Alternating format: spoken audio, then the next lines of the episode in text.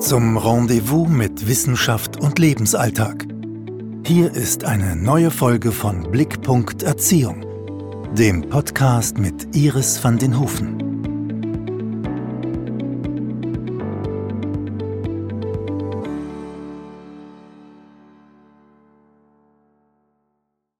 Herzliches Hallo zur heutigen, mittlerweile schon 49. Folge des Blickpunkt Erziehungspodcast Kindheit liebevoll begleiten und wir werden uns heute mit dem M im ABC Podcast Projekt auseinandersetzen.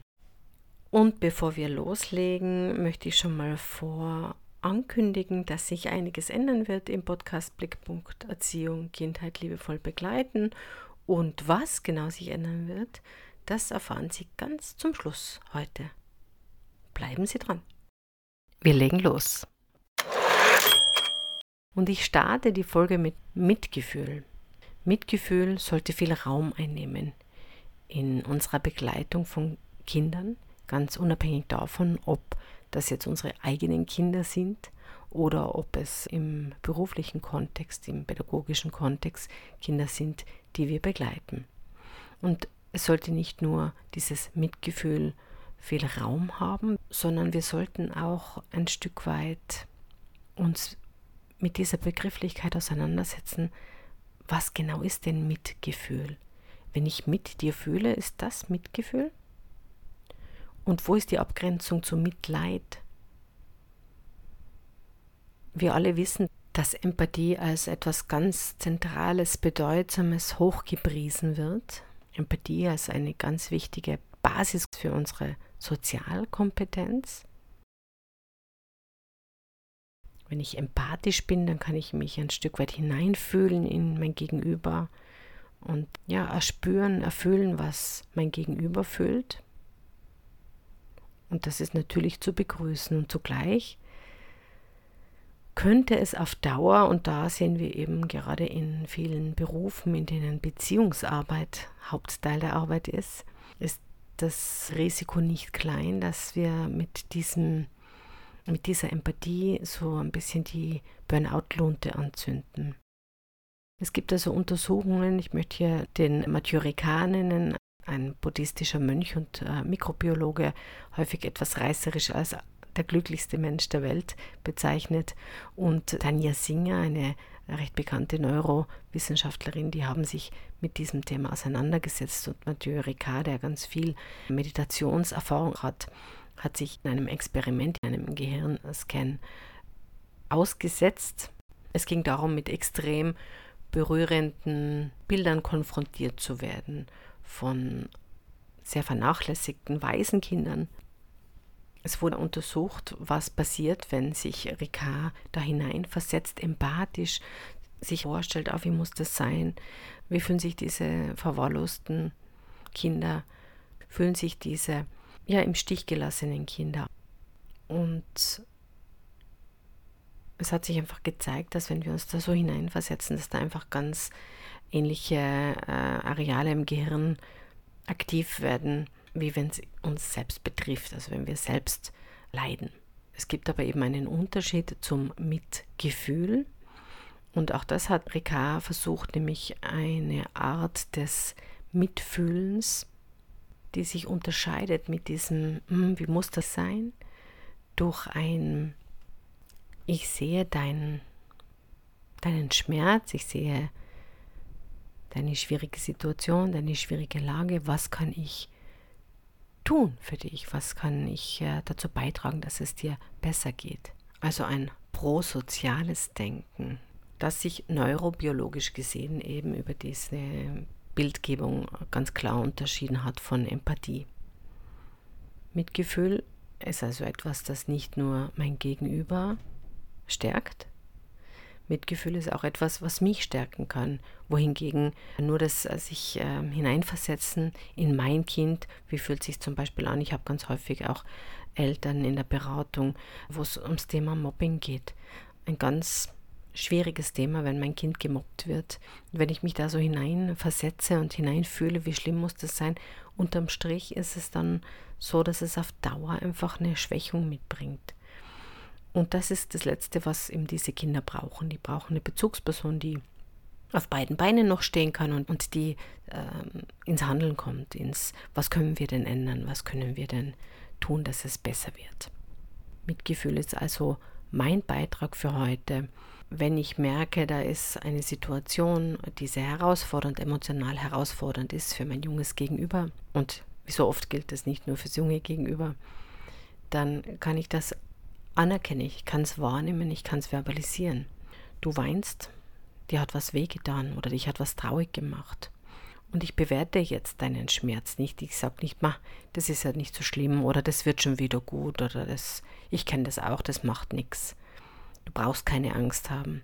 Auch wenn das nicht böse gemeint dahergesagt ist, aber es ist eine Bewertung, es ist ein Kleinmachen, es ist eigentlich die Botschaft, dein Gefühl passt nicht zur Situation. Das ist gar nicht notwendig, dass du dich jetzt traurig fühlst oder weinst.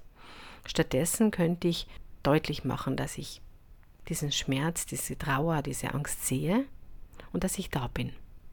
Und dass ich handlungsfähig bin und dass wir uns überlegen, was könnte dir denn jetzt gut tun? Und Handlungsfähigkeit beginnt damit, dass ich einfach da sein kann.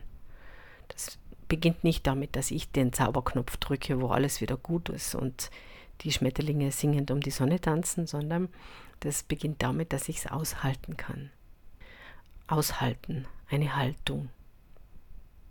So viel zu meinem Input und ich werde, heute wird es ein bisschen anders wie in den letzten Folgen. Ich habe mich entschlossen, da es mir ja eigentlich ein Anliegen wäre, dass dieser Podcast relativ regelmäßig und nicht mit so langen Pausen dazwischen erscheint, dass ich die Folgen kürze.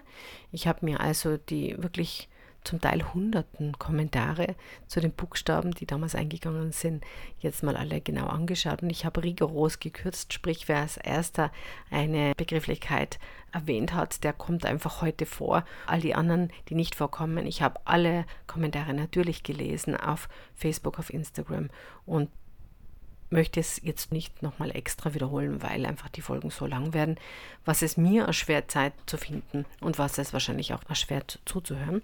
Und darum starten wir jetzt mal, wie gehabt, mit den Beiträgen von Ihnen in der Folge. Zuerst die Anonymen, dann Facebook und in weiterer Folge dann Instagram.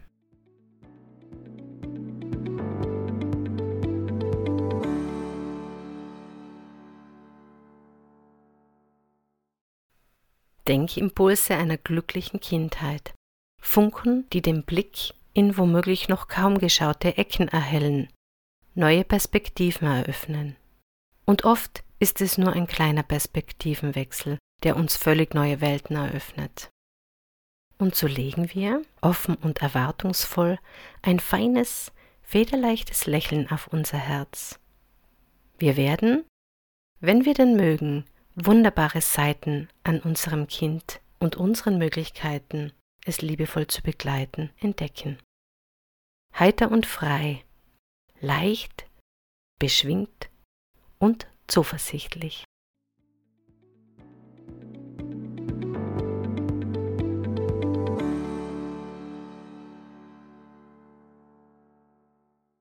Was ist anonym, zum Buchstaben M eingegangen. Natürlich die Mama, auch ganz häufig genannt. Mama, aber auch Mut. Mut tut gut. Miteinander. Musik. Menschen. Ja, Menschen sollten Teil einer glücklichen Kindheit sein. Nur Mama, nur Papa ist zu wenig. Mehr, also da kommen Urlaubserinnerungen, Mutterliebe. Macken, die machen uns aus, unsere Ecken, unsere Kanten. Dann das Malen, Muschelsuche, die Morgenroutine hm, hat ganz viel Potenzial, für viele auch ganz viel Stresspotenzial. Haben wir auch schon ganz viel im Podcast darüber gesprochen und auch oft in den Webinaren geht es darum, wenn Kinder eben alle Zeit der Welt haben und Eltern nicht in der Früh. Was fällt da anonym noch hinein in den Buchstaben M? Die Medizin, ja, die Medizin, die oft bitter ist. Wie können wir Kinder dazu auch ermutigen, Medizin zu nehmen, wenn es wirklich angesagt ist? Da haben wir sicher alle Erinnerungen daran. Masken im Fasching, Murmelspiel, Margaritenkränze im Haar, Marzipan, machen lassen, matschen und mitmachen. Ja, vielen lieben Dank, all das ist anonym eingegangen. Die Maria hat noch hinzugefügt die Märchen. Märchen, die ursprünglich ja für Erwachsene geschaffen sind. Wenn wir uns so die Handlung von manchen Märchen anschauen, dann ist das auch schon ganz nett gruselig, so quasi die Friller von früher. Märchen sind wichtig, äh, weil sie ganz viel veranschaulichen, oft auch überzeichnet.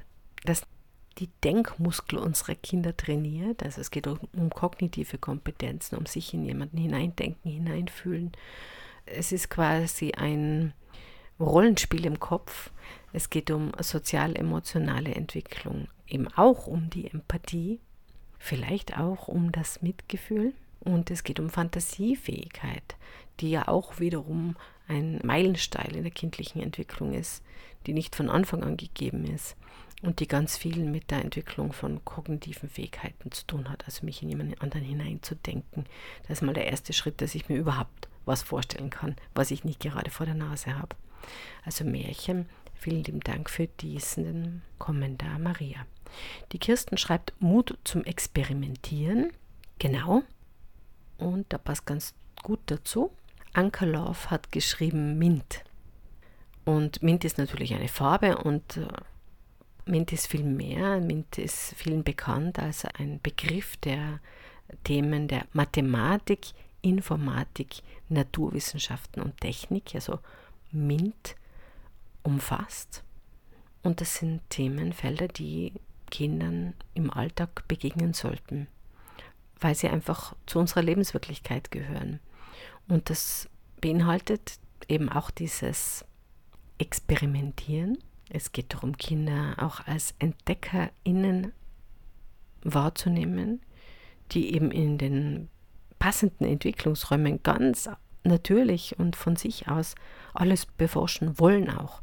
Und es geht für uns dabei weit weniger darum, die weisen Welterklärerinnen zu spielen, sondern es geht wie so oft darum, in den Austausch, ins Gespräch, in den Dialog zu kommen. Und nicht ums Korrigieren, ums Verteilen der absoluten Wahrheit und Weisheit. Es geht darum, dieses breit gefächerte, bunte Denkspektrum, das sich da uns zeigt, wenn sich Kinder forschend betätigen, voller Neugier, nicht auf einen dünnen Schwarz-Weiß-Strahl zu reduzieren, der meine momentane Wahrheit abbildet. Also vielen Dank für Mint und für Mut zum Experimentieren. Die Karin schreibt auch die Meinungsfreiheit. Sie schreibt, ich darf auch etwas sagen, was den Erwachsenen nicht gefällt. Ja. Die Selina schreibt, ohne die Mama geht nichts. Und Mirelle schreibt Milchreis mit Zucker und Zimt. Die Rebecca spricht von Mitbestimmen Partizipation ein Riesenbegriff und mitbestimmen können Kinder immer. Sie können nicht alles allein bestimmen. Partizipation beginnt eigentlich schon damit, dass ich ein Recht äh, auf Information habe. Natürlich entwicklungsgerecht. In einer Art und Weise, dass es mir nicht Angst und Bange wird, aber dass ich einfach informiert bin, dass ich, dass nicht alles hinter meinen Rücken abgehandelt wird. Kinder haben ganz feine Antennen und merken das dann auch, wenn was nicht stimmt. Und bei ganz vielen können Kinder mitreden, mitdenken, sich einbringen. Vieles können sie für sich selbst auch bestimmen und äh, sehr vieles können sie auch so bestimmen. Also da gibt es ja einige Möglichkeiten auch, Partizipation zu leben, ein Bewusstsein dafür zu schaffen. Und es ist so diese Abkehr dieser ähm, adultistischen Einstellung, die nichts anderes ist wie eine Diskriminierung aufgrund von Alter. Es gibt Diskriminierung von alten Menschen und es gibt Diskriminierung von heranwachsenden und jungen Menschen, wenn es jetzt ums Alter geht. Diese Diskriminierung hat einfach eine ganz lange Tradition und wird häufig gar nicht hinterfragt. Und ich finde, das fängt schon damit an, wenn ich ähm, mir Interviews anschaue mit eigentlich sehr klugen Köpfen und die sprechen von der heranwachsenden Generation als von der Hafermilchgesellschaft. und kleben darauf auch gleich ein pauschales Etikett der Leistungsunwilligkeit und Arbeitsverweigerung, dann finde ich das einfach despektierlich und abschätzig. Und ja, wenn ich mir dann überlege, was könnten uns da andere Zuschreibungen für die Erwachsenenwelt heute einfallen, dann wünsche ich mir, dass solche Zuschreibungen, auch wenn sie witzig klingen, einfach gar nicht formuliert werden würden. Die Katharina schreibt, Möglichkeiten zeigen. Mhm. Die Natalia, magische Momente. Ja, es gibt ganz viele magische Momente, auch in der magischen Phase bei jungen Kindern. Und da können wir uns oft ein bisschen ein Prickeln und ein Funkeln mitnehmen in unser Leben. Sie schreibt auch Matschepfützen und Matschen. Ist auch ganz oft gekommen. Die Denise schreibt Motivation. Mhm. Motivation ist was ganz Entscheidendes, wenn es ums Lernen auch geht. Und Entwicklung ist Lernen. Und Lernen ist Entwicklung. Es gibt natürlich verschiedene Arten von Motivation. Es gibt die Motivation, was zu tun, damit ich was bekomme oder damit ich mich nicht fürchten muss, dass ich vielleicht negative Folgen habe, ausgeschlossen, geschimpft oder auch körperlich übergriffig behandelt werde. Und es gibt aber auch die Motivation, weil mich was interessiert, weil ich äh, was ausprobieren will, mh, weil ich was ganz spannend finde, weil ich vielleicht auch mich wohlig im Wettbewerb ein bisschen beweisen möchte. Also da dürfen wir gut auseinander dividieren, was ist jetzt diese extrinsische Motivation, wo fällt denn da das Pickerle hin, das ich bekomme, wenn ich die Hausaufgabe besonders schön gemacht habe. Und das muss nicht unbedingt schlecht sein, aber es muss uns klar sein, dass es einen Unterschied macht, ob ich lese, weil es mich interessiert, was da steht, und weil ich neugierig bin und weil sich ganze Welten für mich auftun oder ob ich das mache, weil ich eine gute Note oder ein Pickerl bekomme. Oder weil es sich so blöd anfühlt, wenn es die anderen bekommen und ich nicht. Die Denise schreibt noch Momente genießen, sie schreibt Muttermilch und Musik. Die Uli schreibt Morgenkuscheln. Ja, das gemeinsam munter werden und in den Tag starten. Die Linda schreibt die Muße. Ja, Muße, da braucht es ganz viel Zeit zumindest braucht es, vielleicht braucht es gar nicht ganz viel Zeit, aber es braucht mal auch eine Terminfreiheit, eine Langeweile und eben auch diese intrinsische Motivation, dieses Interesse, diese Neugier. Die Margarete schreibt musizieren, Mitgestalter der eigenen Kindheit sein dürfen. Und sie schreibt in der intrinsischen Motivation nicht behindert werden. Sie schreibt auch Magie und magisches Weltbild und Muße haben dürfen, nicht immer gedrängelt werden. Und sie schreibt auch vom guten alten, so zuverlässlichen Mond, der, ja, auch zur Kindheit gehört und wie vieles, was wir heute auch schon gehört haben, im besten Fall auch in unser Erwachsenenleben eine Rolle spielt. Die Nina schreibt auch Mutterliebe und die Andrea miteinander, haben wir heute schon gehabt, aber sie führt es noch aus, miteinander spielen, miteinander lesen, miteinander sein. Also es geht ums Miteinander tun und ums Miteinander sein. Und natürlich müssen wir nicht immer miteinander sein. Das kann auch ganz mal fein sein, wenn ich mal für mich ein bisschen sein darf.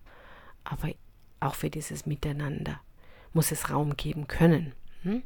Denken wir mal an unseren Hut, um, unter dem wir alles bringen sollten, was da alles darunter steckt gehe ich auch oft in Webinaren drauf ein. Auf Selbstfürsorge, auf ich mag das Wort nicht, Work-Life-Balance, denn das klingt wie, jetzt arbeite ich zehn Stunden und dann habe ich vielleicht 14 Stunden Leben, davon ein paar Schlaf im besten Fall. So sollte es ja nicht sein. Also die Arbeit sollte ja nicht vom Leben abgegrenzt werden müssen. Die Christen schreibt miteinander Dinge erleben und die Katrin Matschepampe und die Anja Meditation. Sehr schön. Auch was ganz Tolles. Achtsamkeit, Meditation mit Kindern leben. Es gibt im Frühjahr 2024 auch schon auf meiner Website zu finden ein neues Webinar zum Thema Gegenwärtigkeit mit Kindern leben, wo wir da auch ein bisschen drauf eingehen werden. Die Silke schreibt Mitmachgeschichte, Mucksmäuschen still, Mandarinen essen, Mandalas ausmalen, Marmelade machen und essen, Machos sein, Mädchen sein, Massage, Maske ablegen und Melodie. Vielen Dank, Silke, für einen ganzen Strauß an schönen M's. Die Carola bringt da noch ein Musik machen dürfen mit Töpfen, Tapper, Kochlöffel und Schneebesen. Und Musik schreibt sie unter Anführungszeichen. Ander schreibt Milchschnute. Sehr schön. Ich hoffe, wir haben alle jetzt Milchschnutenbilder vor Augen und Mädchenkram. Und die Veronika M wie musizieren, und das haben wir schon gehabt, aber sie schreibt so schön dazu, der Spruch, Musik verbindet, stimmt so sehr. Die Annette schreibt auch Mut und Miteinander und sie schreibt Martimeo. Und Martimeo wird vielen ein Begriff sein. Das ist ein Begriff, der aus dem Lateinischen kommt und es bedeutet so viel wie meine Kraft, also etwas aus eigener Kraft zu schaffen. Und Martimeo ist ein Konzept, das vor ja, gut 40 Jahren von Maria Arz, einer Niederländerin, konzipiert wurde, aufgrund ihrer Beobachtung, dass in, im Setting Erziehungsberatung es oft über, über, die, über das Gespräch, also über die Aufklärung im Gespräch, über ja, wissenschaftliche Konzepte, pädagogische Begrifflichkeiten, Fachtermini, über diese Abstraktheit ein Austausch einfach erschwert wird. Es ist ganz äh, schwierig, was wir eben beobachten, dann zu transformieren in wissenschaftliches, was wir mitbringen, um das dann weiterzugeben für eben die Bezugspersonen von Kindern. Und da hat Maria Arz ganz wunderbar die Möglichkeit der Videoaufnahmen entdeckt, die da nochmal eine andere Qualität hineinbringen können. Nämlich, wenn wir Interaktionen anschauen können, immer wieder anschauen können mit diesem Blick aufs ganz Kleine und Ressourcen finden. Welcher Blick war denn da jetzt zum Beispiel stärkend für ein Kind? Also dieser ressourcenorientierte Blick, der da analysiert, was gelingt gut, was gelingt besonders gut, wie gelingt es besonders gut und wie kann ich das hineinnehmen in den pädagogischen Alltag, wie kann ich das hineinnehmen auch in andere oder auch übernehmen in andere Situationen. Also Mate Meo, ganz toll auch, dass das hier von der Annette eingebracht wurde. Die Ella schreibt noch Menschlichkeit. Ja, wie schön, wenn es dafür Raum gibt in der Kindheit.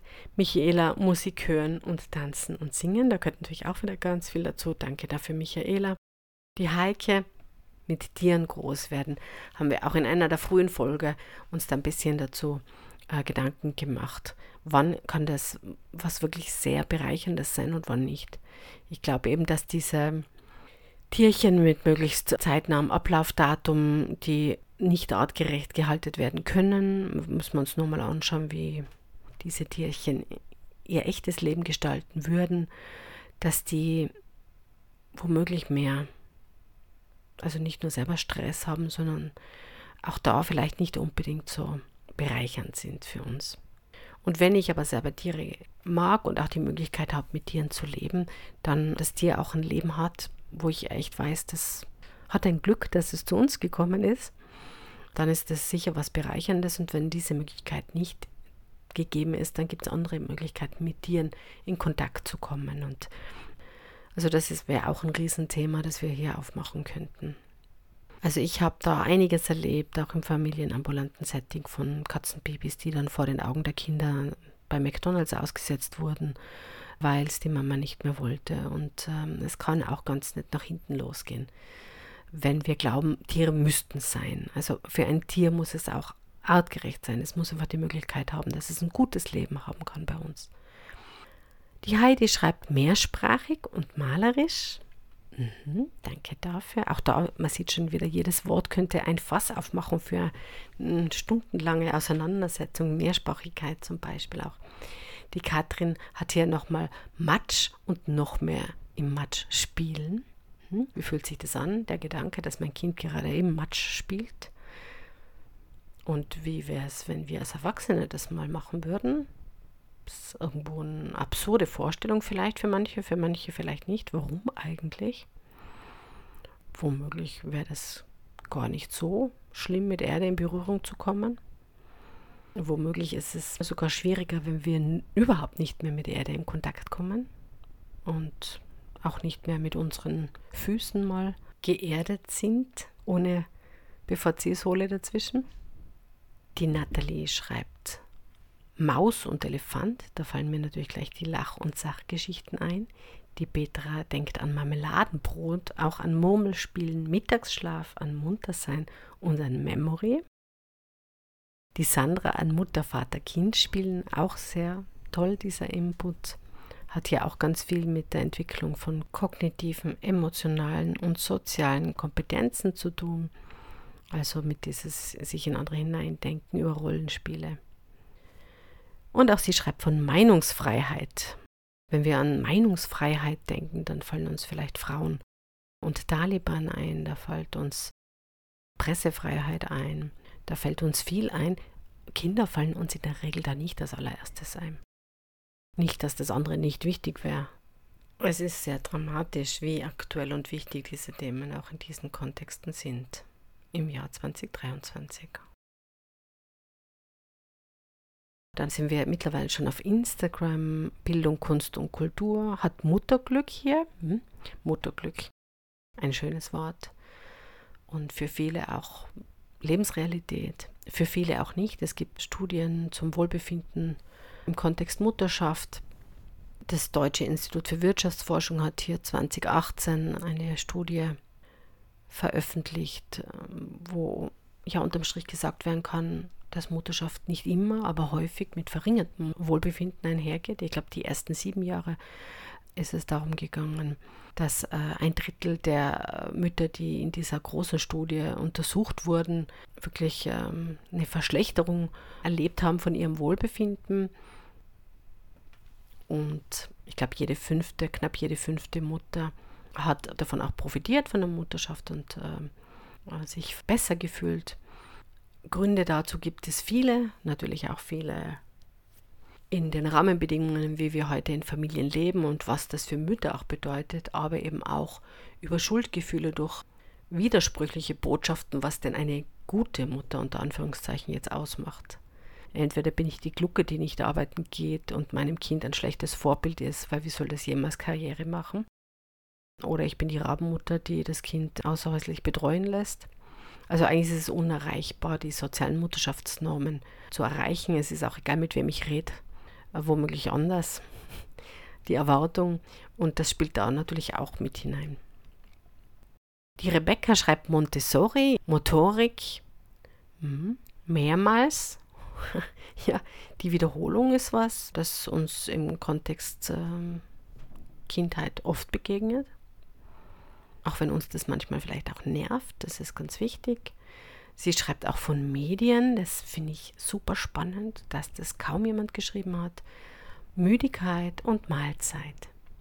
Und Praxis für Psychomotorik haben wir noch Material erkunden, hm? Mütterlichkeit, Mut fassen, Mut erleben. Finde ich auch sehr spannend, dass da eben nicht von Mut machen die Rede ist. Denn auch wenn klar ist, was unter Mut machen, nämlich so ein bisschen dieses Zutrauen gemeint ist, mm, können wir den Mut nicht machen. Wir können Möglichkeiten schaffen, dass jemand sich, sich als mutig erlebt. Wunderbar. Vertrauen ist das, was vor dem Trauen steht. Also wenn ein Kind erlebt, dass es auf seine Umwelt vertrauen kann, dass es sich sicher fühlt, dann braucht es wahrscheinlich auch gar keinen Mut um sich zu trauen. Das ist die Frage, müssen wir immer Mut brauchen? Muss es immer die Überwindung sein? Oder vielleicht braucht es einfach auch einen Rahmen, in dem ich gar keinen Mut brauche, um etwas zu tun, sondern ja, mich sicher fühlen kann. Und sie schreibt auch noch Möglichkeiten zur Verfügung haben. Genau. Im Plural Möglichkeiten. Natastai schreibt von Mitsprache Recht, auch da wieder nicht nur Mitsprache, sondern auch das Recht darauf. Auch da blinkt wieder die Partizipationslampe. Jessie schreibt Mut unter anderem, um den eigenen Weg zu gehen. Den eigenen Weg zu gehen, den eigenen Weg auch zu finden. Und was ich ganz schön gefunden habe, Kinderchaos hoch 3, der Name ist Programm, nennt zum Buchstaben M Mama, Mama, Mama, Mami, Mama. Und damit sind wir am Ende, haben ganz viele nicht genannt, die hier auch einen Impuls gesetzt haben. Vom Thema her haben wir alles erfasst, hoffe ich, was uns zugespielt wurde. Vielen Dank fürs Mitmachen. Wir haben ab September wieder ein ganz buntes Programm an Webinaren. Das nächste Webinar wäre dann schon am 5. September. Da geht es wieder um Rituale, was wir über Rituale wissen sollten. Und Mitte September das heiß ersehnte, bin ich schon oft gefragt worden, Webinar Schlaf, Kindlein, Schlaf, wo es um den Schlaf geht. Und Ende September ebenso heiß ersehntes Thema Zank und Zwist im Kinderzimmer. Es kommen ständig neue Veranstaltungen äh, dazu. Neu ist das auf der Website äh, unter Veranstaltungen auch Fortbildungen, die ich für verschiedene pädagogische Hochschulen anbiete, verlinkt sind. Also wer da reinschauen möchte, ist herzlich eingeladen. Und es finden sich auf der Website wie immer auch Informationen zu meinen Angeboten im Kontext Beratung und Supervision, Einzelsupervision, Teamsupervision und auch Lehrsupervision. Ich freue mich auf ein Wiederhören. Ich freue mich, wenn Sie eine Rezension, ein Sternchen für mich abgeben. Na, über ein Sternchen bin ich ehrlich, freue ich mich nicht. Ich würde mich über fünf Sterne freuen. Und vielleicht noch viel mehr einfach übers Weitersagen und übers Weiter mitmachen, weiter mithören. Und da sind wir schon an dem Punkt angelangt, den ich ganz am Anfang angesprochen habe. Es gibt ein paar Neuerungen im Podcast Blickpunkt Erziehung. Und zwar werde ich diese ABC-Podcast-Folgen ein bisschen mischen, auch mit Podcast-Folgen, die sich auf Inhalte aus Veranstaltungen und Fortbildungen beziehen werden, die auch ein bisschen kurz und knackig sind und auch auf Social-Media-Beiträge eingehen. Ich mache ja seit Jahren jeden Tag auf Social Media Impulse und da werde ich einige davon auch im Podcast aufbereiten. Ziel wäre, dass Sie jede Woche eine knackfrische Folge haben, mal eine ABC-Podcast-Folge, einmal auch einen Impuls, der vielleicht etwas kürzer noch ist. Und dann gibt es noch ein relativ neues Setting. Ich habe das schon ein paar Mal ganz am Anfang auch aufgegriffen. Und zwar möchte ich gerne Fragen von Klientinnen, Fragen von Abonnentinnen, Fragen von Ihnen aufgreifen in diesem Podcast und zwar in der Rubrik hingehört und nachgefragt. Sie können mir ab sofort ein E-Mail schicken. Die Kontaktdaten finden sich in der Podcast Infobox oder auch auf www.blick.erziehung.at unter Kontakt. Schreiben Sie mir in die Betreffzeile Podcast hingehört und nachgefragt und dann eine Frage, die Sie haben. Und dazu eine kurze Hintergrundinformation. Ich werde das dann nach und nach aufgreifen im Podcast, anonym natürlich alles und ein bisschen inhaltlich darauf eingehen und Ihnen mit, ja, Sie geben mir eine Frage und ich gebe Ihnen drei zurück, drei systemische Fragen zu Ihrem Thema, die Sie gut begleiten sollen durch Ihr Thema. Das wäre also das Neue, das regelmäßig jeden Freitag um 5.30 Uhr in der Früh ein neuer Podcast in, im Podcatcher Ihrer Wahl für Sie abholbereit ist und dass es ein bunter Mix ist von ABC-Podcast-Folgen über Folgen zu Veranstaltungen, Fortbildungen, zu Social-Media-Beiträgen und zu HörerInnen-Fragen. Ich freue mich darauf und wünsche Ihnen bis nächsten Freitag 5.30 Uhr alles Liebe.